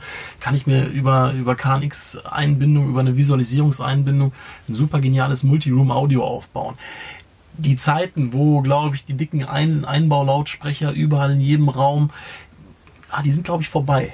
Also, Also beobachte ich zumindest auch bei unseren Kunden und würde ich auch gar nicht mehr empfehlen, dass man überall in die Decke so eine Aussparung macht, wo noch die Box reinkommt, wie in den 80ern noch üblich. Also da würdest du auch eher sagen, auf ein vernünftiges Soundsystem von Bose oder wie sie alle heißen oder von Sonos zu setzen. ja, alles, was man einbinden kann. Ne? Wie gesagt, ich bin, ich bin kein Freund von Insellösungen, aber mittlerweile sind, äh, gibt es sehr viele gute Brücken. Ja klar, über die Visualisierung. Ne? Genau. Also ob man jetzt Jung oder Gira nimmt, ich denke mal, eine Sonos können die alle einbinden. Genau, Ne? genau. Und wie gesagt, es kommt natürlich jetzt darauf an, wenn du jetzt sagst, du bist ein super HiFi-Fanatiker und, und willst da äh, das Top-System von BO, ja, dann, dann kann man das machen. Ne? Das kriegt man auch eingebunden. Nur, ich sag mal, für den normalen Endnutzer an der Stelle, so ein Sonos oder sowas, super geeignet, um das Smart Home auch über Multimedia ja, zu erweitern. Ne? Klar. Bevor wir jetzt über ein paar intelligente Szenarien und Bedienmöglichkeiten vom Smart Home sprechen, nur der Vollständigkeit halber sollten wir auch mal über das ganze Thema Küchengeräte und sowas sprechen. Auch das, wenn man sich so Zukunftsvisionen von Smart Home anguckt, ist ja immer wieder etwas, was angesprochen wird. Da ist zumindest so mein letzter Stand, dass wir natürlich da noch eine, eine große Insellösung haben, die wir hier in Deutschland vorfinden. Das heißt, die Miele-Waschmaschine und die Spülmaschine etc., die sind alle noch nicht so weit, dass die klassisch in das KNX-System vollständig integriert werden können.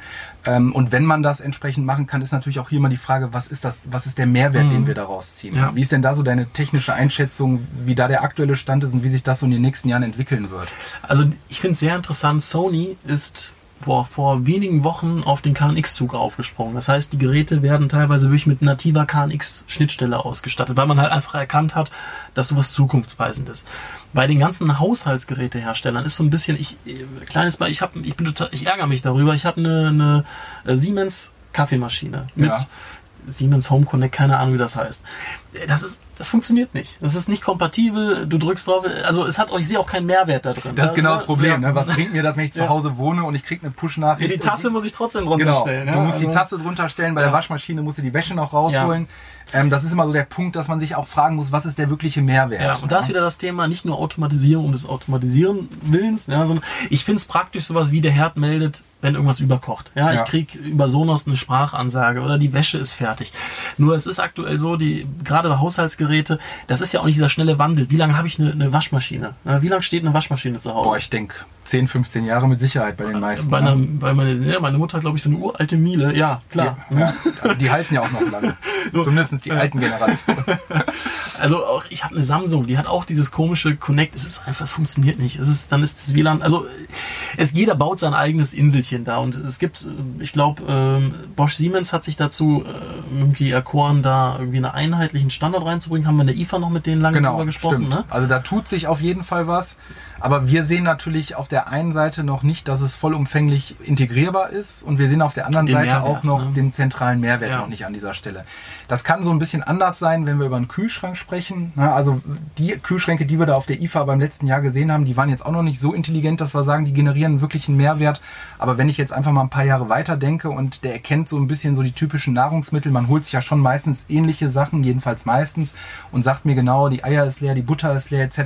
Da könnte ich mir schon auf die nächsten Jahre was vorstellen, aber Stand heute haben wir zumindestens und wir waren ja im letzten Jahr, wie gesagt, auf der IFA, wo wir auch die neueste Technik gesehen haben, da hat uns noch nichts wirklich überzeugt, dass wir sagen können, das wollen wir unbedingt euch da draußen empfehlen an dieser Also Stelle. Der Mehrwert fehlt mir an der Stelle einfach. Ich habe lieber eine vernünftige Lichtsteuerung, die wirklich toll funktioniert, als ein Kühlschrank, der mir sagt, Ja. äh, ne, dass die Milch oder eventuell auch der Kakao, weil es konnte nicht genau erkannt werden, was es ist, leer ist. Also da sehe ich wirklich keinen großen Mehrwert. Ja, sehe ich genauso. Okay, jetzt haben wir mal so über verschiedene Sachen gesprochen, die wir äh, tagtäglich so einbinden in das Smart Home System. Ich denke, eine, eine weitere ganz, ganz zentrale Frage ist, wie wird das Ganze denn angesteuert? Denn ich glaube, wenn wir jetzt die verschiedenen Lichtszenen oder die Rollos ganz stumpf einfach nur mit dem Taster bedienen oder einfach mit unserem App bedienen, dann ist das ja noch nicht so ganz der Anspruch, den wir an wirkliches Smart Home System haben, sondern ich sage eigentlich immer, ich meine, ich habe das bei mir zu Hause so verbaut, ich weiß nicht, ob das die Meinung von den meisten Kunden ist, aber zumindest spiegeln mir viele, dass sie das ähnlich sehen. Wirklich intelligent wird ein Smart Home System ja dann, wenn ich eigentlich gar nicht mehr viel auf meinen Tasten rumtippen muss zu Hause. Und es ist mein Ansatz, den kennst du, Basti, den haben wir ja auch so ein bisschen hier bei der Smart Fabrik verinnerlicht, aber wir gehen ja ja in dem Standard, den wir entwickeln, auch in eine ähnliche Richtung. Es gibt ja eigentlich nur drei, vier verschiedene Grundzustände, die ein Haus kennt. Das heißt, ich bin entweder zu Hause, ich bin wach, ich bin zu Hause, ich schlafe oder ich bin im Urlaub. Und ich für mich persönlich. Oder abwesend. Ne? Also, Genau. Ja.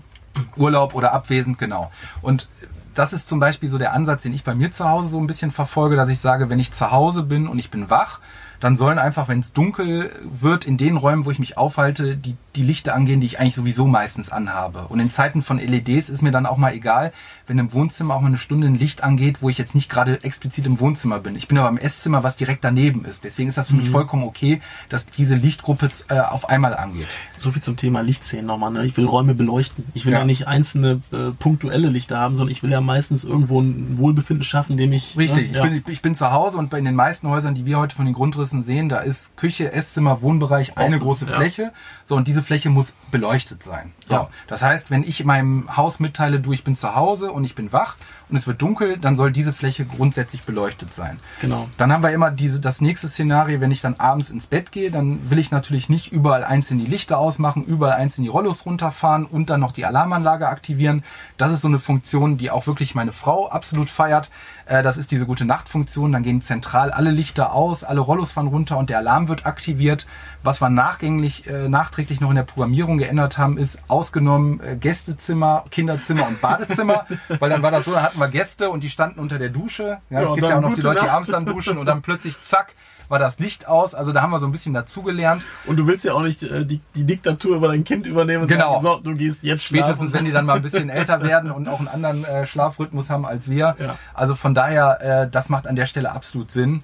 Und wenn wir natürlich im Urlaub sind, dass das Haus ständig bewohnt aussieht. Na, das heißt, man fahren, die Rollos fahren abends äh, runter, morgens hoch, es gehen ab und zu mal ein paar Lichter an.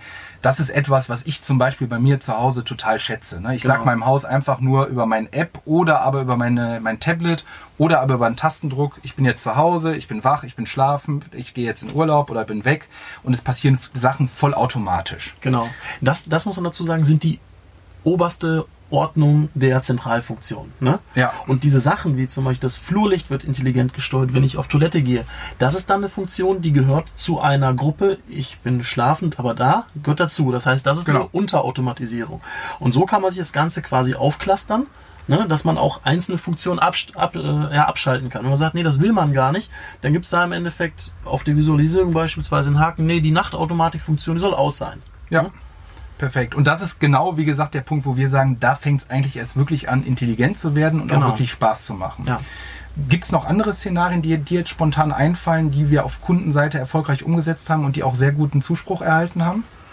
Ja, also diese, klar, was du gerade schon sagtest, eine vernünftige Abwesenheitssimulation, ne, Ja. dass im Haus wirklich nicht immer nur um die und die Uhrzeit eine Rolle runterfährt und hochfährt, sondern wirklich simuliert wird, als, als jemand zu Hause ist. Ne, dann die intelligente Beschattung, finde ich, ist ein sehr, sehr äh, Stimmt, das hatten Ja. wir eben schon, genau. das hast du bei dir ja auch. Ich finde auch zum Beispiel total genial, ähm, dass das gerade so ein Ankleidezimmern finde ich super, wenn draußen die, die, die Helligkeit oder wenn es draußen dunkel ist, ich habe Licht an, geht automatisch das Rollo runter als Sichtschutz. Ja, man zieht sich um, man vergisst es. Nachbarn müssen ja nicht unbedingt äh, reingucken, gerade in größeren Wohngebieten, wo, wo noch nicht viel Bewachsung ist, so das haben wir das schon häufiger angewendet, ne? also so, so ein Sichtschutz. Aber da gibt's halt sehr viele kleine Sachen, die aber einfach zu Komfort führen, der so nebenbei passiert und nicht overengineert ist. Ja. Ne? Also es sind die simplen Sachen. Also du würdest auch genauso wie ich sagen, ein Smart Home sollte eigentlich dazu führen, dass man die Taster, die wir ja immer noch verbauen, damit man sich konventionell auch zurechtfindet, aber nichtsdestotrotz sollte das Smart Home System dazu führen, dass man die eigentlich gar nicht mehr so häufig benutzen Genau, muss. Ne? genau. Es muss aber trotzdem, und das ist genau das, warum ich absolut ein Freund von Tastern bin. Ja. Jetzt kommt deine, deine Schwiegermutter oder sonst wer, der das Haus nicht kennt. Ja, Ja. Der, du bist im Urlaub, der hat Zutritt zum Haus, ob es jetzt über ein Fingerprint, wie auch immer, er kommt auf jeden Fall ins Haus rein. So, und wird's dunkel, ja, und dann hat er dann eine tolle Visualisierung.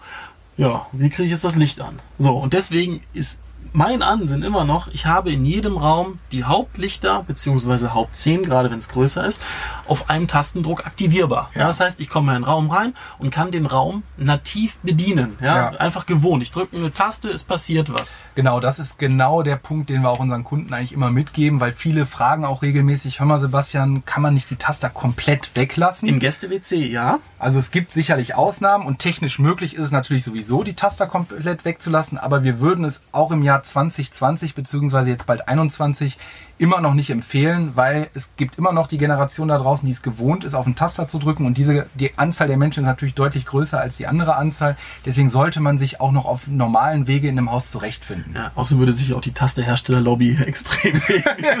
Dann hätten wir morgen hier einen Shitstorm, das denke ich auch. Ja, gut, jetzt haben wir über Szenarien gesprochen, über die einzelnen Gewerke. Ähm, jetzt hatte ich ja eben schon ein paar Mal gesagt, dann aktiviere ich das über mein Handy oder über die Sprache oder über einen Taster. Was sind denn so aus unserer Sicht die, die wesentlichen Bedienelemente? Was würdest du sagen, Basti? Was empfehlen wir? Was sind wirklich Bedienelemente, die sinnvoll sind? Oder sind alle immer in irgendeiner Form sinnvoll? Würden wir jedem empfehlen, auch immer ein Tablet irgendwie an zentralen Stellen im Haus hinzuhängen oder kann man das weglassen? Also ein Tablet finde ich praktisch im Eingangsbereich, wo ich Zentralfunktionen nutzen will. Ja, Alarmanlage anschalten, äh, Urlaubsmodus aktivieren, Heizung auf Eco-Modus stellen. Im Eingangsbereich gehe raus, ich komme rein, ich will, dass das Haus lebt oder schlafen geht. Ganz Ja. salopp gesagt. Und das ist immer für mich in Verbindung, wenn ich eine Visualisierung habe, will ich da auch meine Gegensprechanlage drauf haben, Türsprechanlage. Macht Sprich, absolut Sinn. Ne, dass Genauso, ich einfach ein, ein zentrales Objekt habe. Ich bin kein Freund von Riesenvisualisierung. Das ist natürlich immer so der, hey, guck mal Nachbarn, was habe ich Geiles. Ne? Ich kann mir ein großes Display in den Flur hängen. Ist, kann auch eine, eine Beweggrund sein, warum man das haben will. Ja? Aber ist nicht die Rubrik sinnvoll. Genau, Ja, genau. Okay. Sinnvoll finde ich es auch oben, ein kleines äh, Display oben im Flur, weil äh, Thema, ich bin gerade im Badezimmer, äh, habe mir gerade einen Bademantel runter umgeworfen und will gucken, wer an der Haustür ist, es hat geklingelt. Ne? Ja. Wenn ich nicht mein Handy zu, äh, gerade da habe. So in zentralen Orten, wo man ins Haus reinkommt oder sich äh, Flur ist für mich auch ein zentraler Ort. Da Absolut. macht sowas Sinn. Es macht aber keinen Sinn, sowas im Wohnzimmer. In der, in der Küche finde ich es auch nicht ganz schlecht, gerade wenn man noch so eine Musiksteuerung mit eingebunden hat, Sonos, dass man von da aus auch steuern kann. Oder wenn einer klingelt, man ist gerade am Genau. Kochen, dann muss man nicht direkt bis in den Flur gehen. Genau. Das kommt aber sehe ich immer auf die genauso. Raumanordnung an und wie groß die Räume Ja. sind. Ne? Und wir hatten ja gesagt, über die Taster wollen wir eigentlich so die Einzelansteuerung von Lichtkreisen verhindern. Die Einzelansteuerung von Rollläden hatten wir zwar nicht gesagt, ist aber auch unser Ansatz, dass ja. nicht immer jede Jalousien einzeln angesteuert wird. Übers Tablet kann man natürlich dann ermöglichen, aus welchen, wenn ich jetzt aus welchen Gründen auch immer mal einzeln einen Lichtkreis ansteuern möchte oder doch nur ein Rollo im äh, Wohnzimmer runterfahren möchte, mhm. das kann man dann wiederum zentral über das Tablet machen. Das heißt, das ist wie ja. so eine zentrale Steuereinheit, die aber auch nicht inflationär im Haus verteilt werden sollte. Super ja? interessant finde ich auch das Anpassen von Lichtszenen. Wir hatten ja darüber gesprochen, normalerweise sind Lichtszenen sehr sehr fe äh, äh, fest. Ja, das ja. heißt, da ändere ich nicht viel dran. Wenn ich jetzt aber mal sage, boah, ich würde Lichtszenen gerne anpassen. Dann muss der Kunde uns nicht explizit anrufen genau. und dafür Programmierkosten nee, bezahlen. Er geht ans Tablet, macht dann über den Regler, wo er jede Leuchte einzeln dimmen kann, einschalten, ausschalten kann, stellt sich die Lichtszene ein, geht zu seinem Szenentaster, ja. hält den gedrückt und die Szene ist so programmiert, wie es gerade am Tablet vorher eingestellt worden ist. Das finde ich ne? nämlich cool. Und ja. das war auch etwas, was für mich als Nicht-Techniker am Anfang ein bisschen schwer zu verstehen war. Wir haben natürlich auf der einen Seite immer die Programmieroberfläche und auf der anderen Seite die Visualisierungsoberfläche. Und die Visualisierungsoberfläche, die ist anwenderfreundlich und kann auch immer mehr in die von unserem Verständnis Programmierebene eindringen. Ist das richtig formuliert? Ja, ja, doch, ja. Kann man, ja, also genau, so kann man also das eigentlich sagen. Das heißt, ich muss jetzt als Laie, das ist ja auch häufig so eine Frage, muss ich jetzt bei kleinen Änderungen euch immer anrufen, euch immer beauftragen? Und da die Visualisierung immer intelligenter wird, das ist ja. zumindest mein Empfinden, ja, führt das, das dazu, dass eigentlich der Kunde auch nachher, zumindest was so kleine Änderungen angeht, immer mehr selber machen kann, ohne wirklich zentral in die Programmieroberfläche einzubringen. Genau, gerade was die Lichtszenensteuerung angeht, das ist der Klassiker. Ne? Ja. Was auch wichtig ist, ähm, das ist natürlich so ein Thema wieder, wie groß ist die Immobilie. Ne? Aber äh, Mallorca Immobilie, ich habe jetzt ein Master Bedroom, dann soll natürlich nicht jemand von unten im Flur mein Licht außen anmachen. Klar. So, das heißt, in der Visualisierung muss ich natürlich auch gucken, wie cluster ich die Räume. Ja, habe ich von dem Flur aus nur Bedienung auf die, auf die Räume unten? Will ich die Kinderzimmer mit abdecken können? Ne, das, das ist dann auch so, so ein Bedienkonzept. Genau, also aber so mit Zugriffsrechten kann man das ja problemlos genau. lösen, so viel ich weiß. Genau. Ne?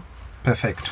Ja, Sprachsteuerung wäre noch eines der. Ja, wollte gerade sagen, eins fehlt noch. Das kommt auch immer häufiger so in letzter Zeit. Ähm, was ist unsere Meinung dazu? Ja, also ich persönlich arbeite jetzt nicht so viel mit der Sprachsteuerung oh, zu Hause. Du, also du, ich, also ich kenne keinen, der mehr, mehr Alexa nutzt als Ja, aber das mache ich nur um den, also mein, mein Sohn sagt immer, wenn Alexa piepst, ham, also Essen ist fertig, weil er weiß, dann sind so die Aufbackbrötchen oder der Auflauf ist jetzt gerade fertig.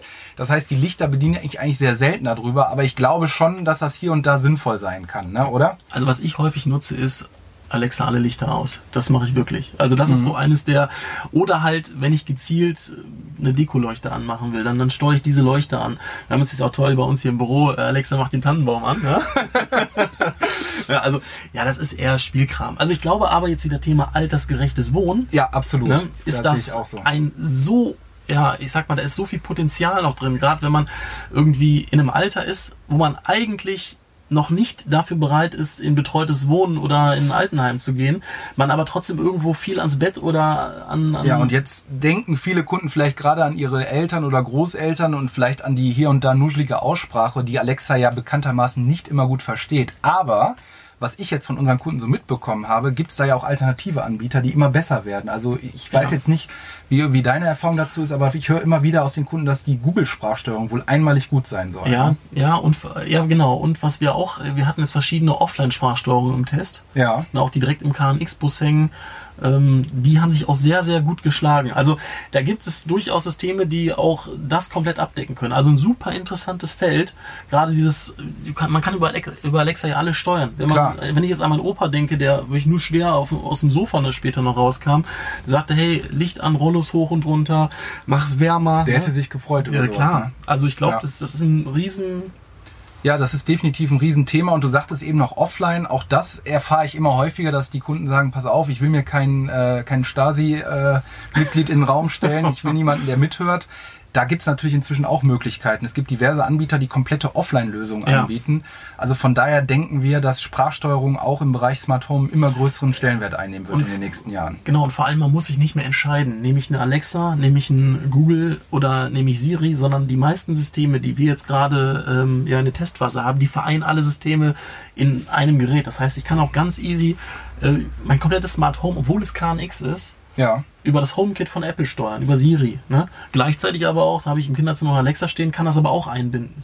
Also diese Systeme wie äh, habe ich schon häufiger, ich bin absolut kein Freund von Inseln. Ich bin aber ein absoluter Freund davon, wenn man die unter einem Hut miteinander verbindet. Ja, und kann. diesen Trend erkennen wir ja, denke ich, auch, dass immer mehr in der Visualisierung zusammengeführt werden kann. Ne? Genau. Das heißt, ich kann bei der Klingelanlage die Doorbird ja. integrieren, ich kann die Sonos-Boxen integrieren, ich kann ja. Alexa integrieren, Philips Hue auch, ich kann die ja. Philips Hue-Lampen integrieren. Das heißt, das ist, glaube ich, etwas, was auch ein Hemmschuh war in der Vergangenheit, dass es zu viele Insellösungen gibt.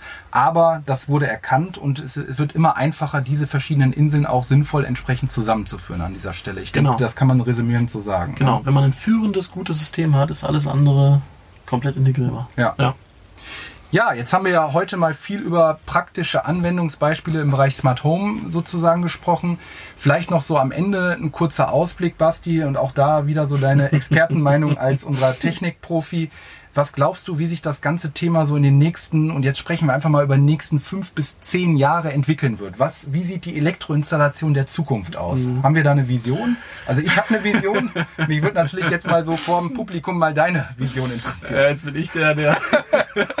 in die Glaskugel darf man alles sagen. Genau. Aber. Ja, das stimmt. Ich kann das ja auch äh, in, in zehn Podcast-Folgen widerrufen. Was Richtig. interessiert mich das Geschwätz von gestern? Genau. Nein, also meine Meinung ist, und das ist ganz über, also wenn ich überlege, mein Auto, wie alt ist mein Auto jetzt? Acht Jahre. Was für, was für Systeme habe ich da drin? Ich habe elektrische Fenster, ich habe ABS, ich habe ein Navigationssystem, ich habe tausend Assistenzsysteme. Ja? ja. Mein Haus, standardmäßig, wie es überall gebaut wird, hat das nicht. Das ist immer noch wie damals Edison hat es erfunden. ja, wenn jetzt unsere Großeltern oder Urgroßeltern auferstehen ja. würden, die würden bei uns zu Hause reingehen genau. und würden sich zurechtfinden. Ja. Ne? Und meine Vision ist, wir haben so eine Digitalisierung, IoT, jeder spricht davon. Ja, aber ich habe das Gefühl, im Hausbau macht es keiner. Ne, wenn ich sehe, wie viele Häuser aktuell nicht smart gebaut werden, ja. das, ich kann es nicht verstehen weil die allein die Wertsteigerung, die Generation, die nach uns kommt, wir sind Generation Y, ja, und die Generation danach, die, die fragt doch immer, Ich glaube, Generation Alpha nennt man die. Das sind die, ja. die mit dem Smartphone quasi in der Wiege schon groß geworden sind. Ja, das kann genau. Und die fragen ja, was kann das Smart Home? Nicht hat es eins, sondern was kann es? Ja. Und ich glaube, sobald diese Generation auf dem Markt ist, um sich Immobilien zu kaufen, ist es nicht mehr die Frage, ob oder sondern, sondern was. Sondern was, genau, das so. glaube ich auch. Und ich, und ich glaube auch, und das abschließend meine Meinung, diese komplette Elektroinstallation, wie sie gerade noch verbaut wird, sprich ich habe äh, ein, ein Tasterkabel vom Taster zur Lampe, extrem viel Aufwand. Ich glaube, das wird auch gebrochen. Und jetzt ist nämlich der Punkt, den ich eventuell widerrufen werde. Ich bin eigentlich kein großer Freund von Funk gewesen. Ja, aber ich muss sagen, ich würde mittlerweile mich dazu hinreißen lassen zu sagen, Funk ist die Zukunft und Bus wird eventuell aussterben. Einzig allein deswegen, weil ich die Kostenersparnis habe. Ich krieg's einfach gemacht. Ja. Was aber definitiv jetzt an der Stelle sicherlich nicht so zu verstehen ist, dass wir heutzutage bei einem Neubau keinen Bus empfehlen würden. Genau. Weil auch wenn Funk inzwischen so weit ist, dass es auf einem sehr hohen Niveau ist, es ist noch nicht da, wo es hin muss. Das muss man auch immer wieder betonen. Ja. Aber wir haben ja gerade über den Blick in die Zukunft genau. gesprochen. Genau. Von daher glaube ich auch, dass das Bussystem auf Dauer sicherlich äh, weniger werden wird, ganz klar. Jetzt ist aber wieder zu unterscheiden, reden wir von Wohngebäuden oder gewerblichen. Genau, ne? jetzt erstmal ja. erstmal von Wohnen, ja. Ne, weil das ja wirklich der Großteil bei uns ist. Ich persönlich, Basti, ich weiß nicht, wie deine Meinung ist. Ich glaube, aktuell kann man sagen, fairerweise ist das Thema Smart Home in erster Linie auf den Bereich Wohnen bezogen Komfortsteigerungsthema. Klar, klar. Also Thema Energiemanagement haben wir eben drüber gesprochen, ist mal in Anführungszeichen zu setzen. Es geht in erster Linie wirklich um Komfortsteigerung. Ich persönlich habe so das Gefühl, dass in Zukunft aber auch dieses Thema intelligente Energienutzung, gerade wenn du eine Photovoltaiksäule mhm. hast, wenn du eine Ladesäule hast, an deine Waschmaschine, Spülmaschine denkst, ich glaube, das Thema wird an Fahrt gewinnen, weil es da mehr Lösungen für geben mhm. wird, dass da, ich sag mal, das Thema, dass man sich autark sozusagen versorgt und dass das intelligent ja. verteilt wird, die Energie, die gerade da ist. Das ist, glaube ich, etwas, was mir mein Bauchgefühl sagt, was an Fahrt an, aufnehmen wird. Und natürlich auch das Thema IoT. Ne, warum, wenn ich einmal die Woche dann meine, meine Wocheneinkäufe eingebe ins System und dann mein, sozusagen automatisch bestellt wird, es wird online bestellt und sofort geliefert. Mhm. Ich glaube, diese ganze Thematik wird auch noch zunehmen, dass mein Haus mich in irgendeiner Weise kennt und auch besser, immer besser kennenlernt. Ne? Also Sprichwort künstliche Intelligenz. Und dass dann gewisse Sachen das Haus auch alleine anpasst. Sei es jetzt den Einkauf der Lebensmittel ja. oder auch diese Lichtszenarien. Wenn das jetzt zehnmal realisiert hat, ich immer wieder das Licht um 10% runter, dann hat es beim fünften Mal vielleicht spätestens mhm. kapiert, dass diese Lichtszene explizit von mir gewünscht ist. Na? Ich glaube, spätestens Einzug halten wird das, wenn die Elektromobilität weiter fortschreitet. Ich habe damals vor acht Jahren eine Vorlesung bei mir im Studium gehabt, ähm, Renewable Energies, Smart Grid, wie wird, sage ich mal, Strom im Netz verteilt, gespeichert. Und ich glaube, mit der mit dem, wenn du ein, wenn du ein Elektroauto vor der Haustür hast, ja, und deinen Strom selber erzeugst mit einer PV-Anlage, einem Batteriepuffer, du hast aber eine große Batterie noch in deinem Auto. Wie kriege ich Energie gespeichert? Wie kriege ich es wieder ins Dann Netz? Dann bekommst du einen anderen Bezug plötzlich genau. zur Thematik. Und auf einmal ja? bist du in deiner Digitalisierung vom Haus voll an, angekommen. Voll angekommen, ja. genau. Und ich glaube, mit diesem Punkt, spätestens wenn das, und das wird schnell passieren, das ich auch. ist es so, dass Smart Home auch, sag ich mal, großflächig äh, Einzug in die deutschen Haushalte erhält. Ja, definitiv. Also von daher denke ich, uns wird auch in den nächsten Jahren nicht langweilig bleiben. Bleibt dabei, bleibt bei unserem Podcast und wir berichten weiter fleißig aus der Smart Fabrik. Macht's gut und bis zum nächsten Podcast. Wir freuen uns auf euch. Ciao, ciao. Ciao.